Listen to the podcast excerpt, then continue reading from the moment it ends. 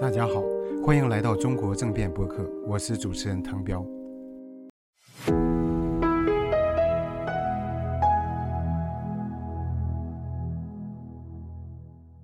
非常感谢赵学生教授来接受我们访谈，接下来就有请赵教授和我们分享关于中美关系、关于中国外交、国际关系。好，有请。非常感谢滕彪教授邀请我，呃，跟大家呃谈一谈中国外交，嗯，决策习近平的外交呃政策转型。我呃最近刚刚出版了一本书，嗯，叫做《Dragon Rolls Back: The Dynamics, the Transformational Leaders and Dynamics of Chinese Foreign Policy》。嗯，我呢今天就基于这本书跟大家一起讨论。嗯，要谈习近平的呃决策，先要谈习近平的这个呃权力集中。这个权力集中呢，在二十大和最近的两会当中，呃表现得非常清楚。嗯，他在政治局和国务院已经完全安插了他所信任的人，嗯，根据他们对他的忠诚度，而不是根据中国人讲的任人唯贤，完全是任人唯亲的方式，嗯呃安排作为这个国家的领导人，嗯，这样一来呢，呃，习近平实际上已经成为，嗯，arguable 吧，至少是可以呃呃争论的说他，呃，中国呃中华人民共和国建国以来最有。权势的一位领导人，嗯，这种变化呢，在很大程度上打破了，呃，中共呃领导层长期形成的一种，嗯，相互制约的一种呃格局，嗯，当年毛泽东是受邓小平、刘少奇还有其他一些元老的呃制约，嗯，邓小平受陈云还有一些他的也是元老的制约。然后呢，呃，呃，江泽民受邓小平的制约，胡锦涛受江泽民的制约，而今天的习近平，我们已经无法找到任何一个能够制约他的这样一个，呃，政治人物。所以呢，呃，他的决策过程就由过去的那样一种，就是呃，集体领导、相互呃建立共识的过程，变变成了一一个他的这个就是吸引 command。完全主导的这么一个过程，所以这里面就提出两个问题，一个呢，就是他这个决策呃集权过程到底是怎么发生的？第二个呢，就是这种集权过程对于呃中国的外交呃呃政策到底有什么样的影响？嗯，我的这本书呢就是要回答这两个问题，在很大程程度上，我写这本书的呃原因呢主要有两个，一个呢。从呃经验上面来讲，empirically 就是说，嗯，大多数研究中国问题的，嗯，研究著作啊，都是英文叫做 u unidimensional 和 static static，就是只研究某一个方面或者比较静态的，就是研究中国跟某些国家的双边关系或者某一个地区的关系，或者是呃某一个嗯问问题领域的呃外交政策，或者是某一个时期的外交政策，一个比较系统的。对于中华人民共和国七十多年的这种外交政策的转型变化，嗯的研究呢，呃，其实呃很有意思，没有没有这方的书。我教这门中国外交政策很多年，嗯，始终没有找到一本合适的书。从理论这个层次上来讲呢，研究中国问题的呃外交政策行为的呃大绝大多数呃著作都用两种呃理论呃。方式来研呃来解释中国外交行为，一个呢就是我们叫结构现实主义，呃，结构现实主义，呃，这种理论呢，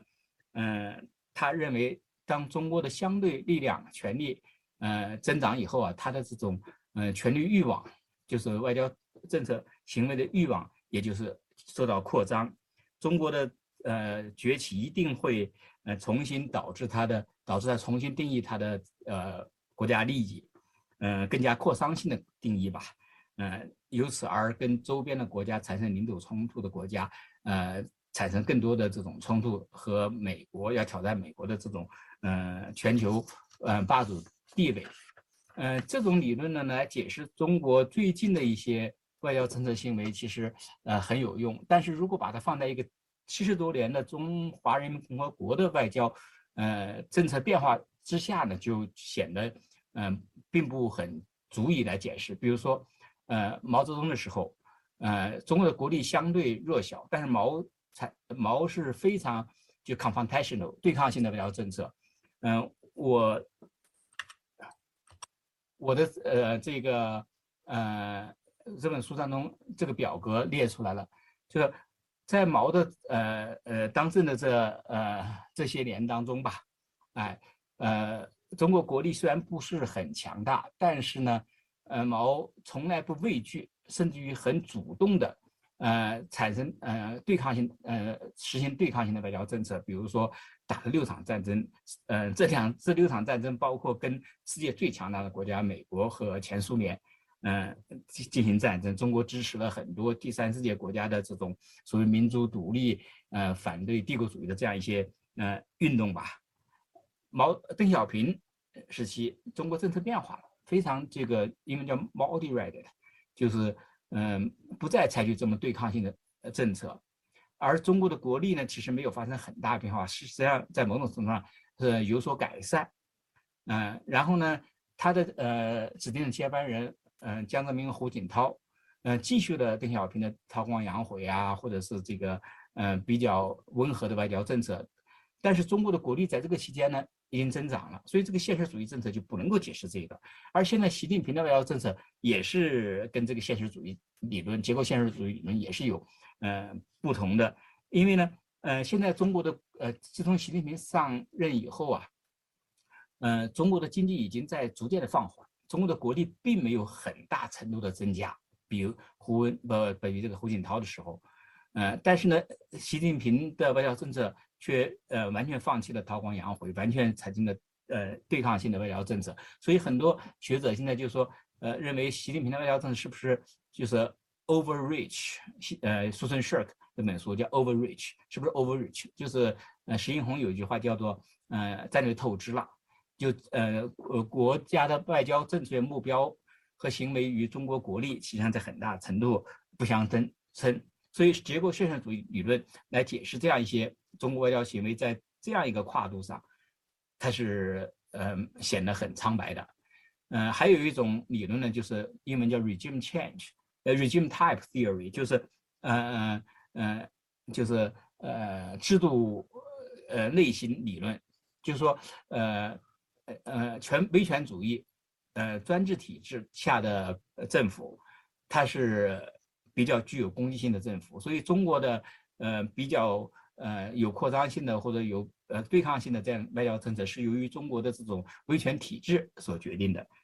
但是这种理论呢，也无法解解释这七十年的中国的外交政策，因为中国的七十年外交政策，威权体制始终没有根本性的变化，但是中国外交政策却发发生了各种各样的转折，各种各样的变化在这七年当中。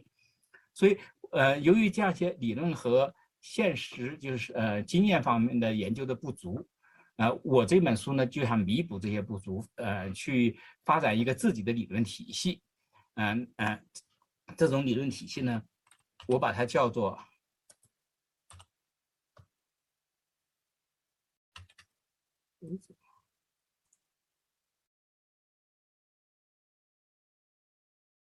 我把它叫做，呃。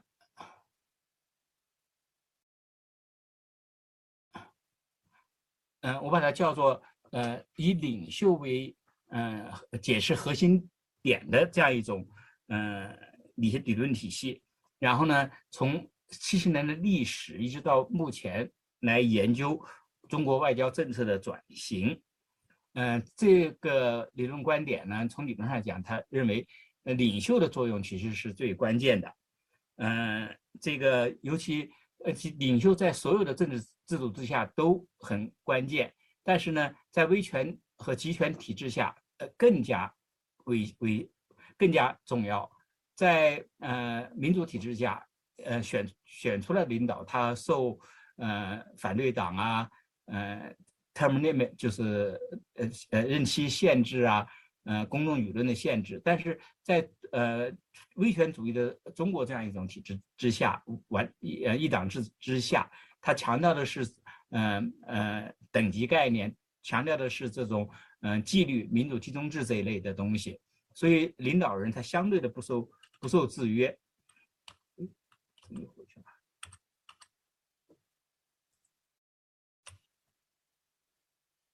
相对的不受制约。嗯，但是这里边就有一个问题了，就是这些呃呃威权抵制的领袖当中，从中华人民共和国建政以后，呃，其实我把它呃看到八个领袖人物，这个呃毛泽东、邓小平、江呃呃这个赵紫阳、胡耀邦，还有这之前有那个谁华国锋。嗯，胡耀邦、赵紫阳，嗯，江泽民，嗯，这个胡锦涛，再加上习近平，并不是所有的这样八位领导人都能够运用这样一种嗯不受限制的权利来呃改变中国外交政策。嗯，这个问题为了回答这个问题，我把中国的这八位领导人吧，把它呃划分为三种类型。嗯，一种类型呢。我把它叫做转，嗯，就是变革型的领袖。这种变革变革型的领袖呢，他们是 game changers，他们呃变化，因为他们有新的 vision，他们有新的这种呃想法，呃，而且有这种政治智慧，在呃中共权力政治当中不仅能够生存下来，而且呢能够这个游刃有余，来呃呃用意识形态各个方面来。鼓励他们的呃这个 followers 来呃来呃呃实现实现外交性的外交转转型，嗯，这种变革性的领导领袖有三位：毛泽东、邓小平和呃习近平。啊，毛泽东我把他他的外交政策我把它归归就是呃呃归纳为这个革命性的外交政策。呃，因中国人的这个现在的话就是他让中国人民站站起来了。邓小平呢，我把它说发展型的外交政策，因为外交服务于呃经济发展嘛，他就呃让中国人民富起来了。中国现在讲起来，而习近平呢，他是一个大国外交，这个大国外交就要让中国人民强起来。这是三位变革变革性的领袖。呃，第二种类型呢，就 transactional leader，我不知道中文怎么说这个 transactional leader，嗯，就是嗯集中于比较事务性的。嗯，这样一些呃上的领袖，嗯嗯，这些领袖呢，他们呃这个呃在权力斗争中生存下来了，但是呢，呃他们没有新的建树，基本上是遵循过去的呃政策方式。呃，江泽民和胡锦涛属于这样一种类型的领袖，他们呃各自完成十年任期，但是呢，基本上按照邓小平所。呃，设立的呃政策方向吧。然后第三种就是我把它失败的领袖，呃，这种领袖呢，呃，也许他们有新的想法，但是呢，他们呃在权力斗争当中呃失去了权力，呃，所以无所谓他们有没有新的想法。呃呃，华国锋啊、胡耀邦和赵紫阳属于这样一种类型的领袖。所以呃，我的这本书呢，嗯。就是呃，嗯呃，去 document，就是把这三类人的嗯不集中于那三位变革性的领袖，去讨论他们在中国外交政策转型当中是怎么样嗯这个呃发挥作用的。其实呃就是看他们嗯怎么样。嗯，他们新的 vision 是什么呀？他们怎么样建立他们个人的权威？嗯，包括制度性的权威或个人的权威，然后怎么样利用一些，就是我叫 ideational，嗯嗯嗯，sources，像这个利用嗯对历史的记忆啊，利用民族主义啊这样一些就是意识意识上面的这样一些，嗯嗯东西吧。然后呢，怎么样呃就是重新结构。呃，政策结构、政策决策的这样一些机制，嗯，然后呢，怎么样？呃，呃，对应于国际环境、国际游戏规则、国际权力，呃，格局，来这个完成他们的转型。嗯，中国的外交，呃，外交，呃，政策决策啊，一直都是集中在嗯这样一些我叫 paramount leaders 这样一些呃就是最有能力的这样一些就最高层的这样一些领导手手中吧。但是这些领导人呢，你看这个表格可以看出来，他们呢是呃要依赖三个层次的呃官僚机构的，呃在最高层次呢。嗯，我们我把它叫做呃决策机构，这是包括呃中央政治局、中央政治局常委会和中央委员会。嗯，在这之下呢，呃，这个这些呃机构呢，嗯，他们是这个在党，就基本上在党的范呃控制之内，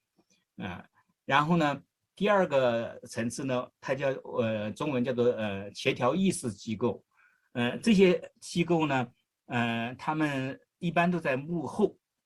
嗯，但是呢，他们起到协调各个部门的呃利益和呃政策取向的这样一种呃作用，嗯，呃，第三个层次就是就是官僚机构在党政嗯军这三个部门里边的这样一些官僚嗯政府机构、军队机构和党的机构，嗯，每一位。嗯，领袖人物就这样一些 transformational，就是嗯变革型的领袖人物，他们有自己独立的呃想法，呃，然后呢有他们的这个领导方式跟这些呃决策呃机构和这个协调机构以及官官僚机构呃进行协调，嗯毛毛泽东呢，嗯他的 vision，他的这个呃对世界的看法，对中国外交格局的外交政策总体的看法，他认为。呃，中国处在一个这个战争与革命的时期里面，帝国主义时期吧。帝国主义时期，嗯，就不可避免的产生呃革命，产生呃战争，啊，嗯，应对啊这样一种呃国际嗯嗯时代的特征，毛泽东呢，呃，作为中华人民共和国的呃。创建者吧，他建起了很大的这种魅力型的领袖的这样一种呃特质，然后呢，他在外交决策当中是 top down，就是从上至下的，他让周恩来去和那些外交呃政策官僚机构打交道，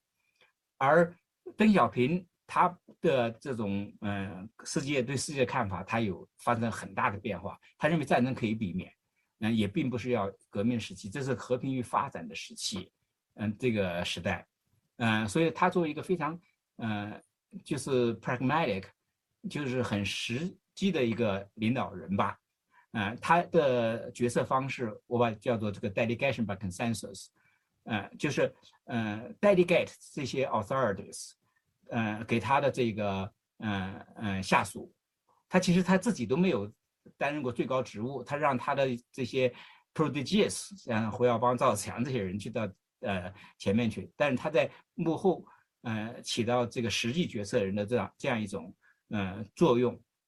然后呢，呃，建立这种呃就是 consensus，呃，如果他的下属可以可以达成 consensus，所谓共识吧，那他就让他们去 ratify，他就呃批准他们，如果呢他们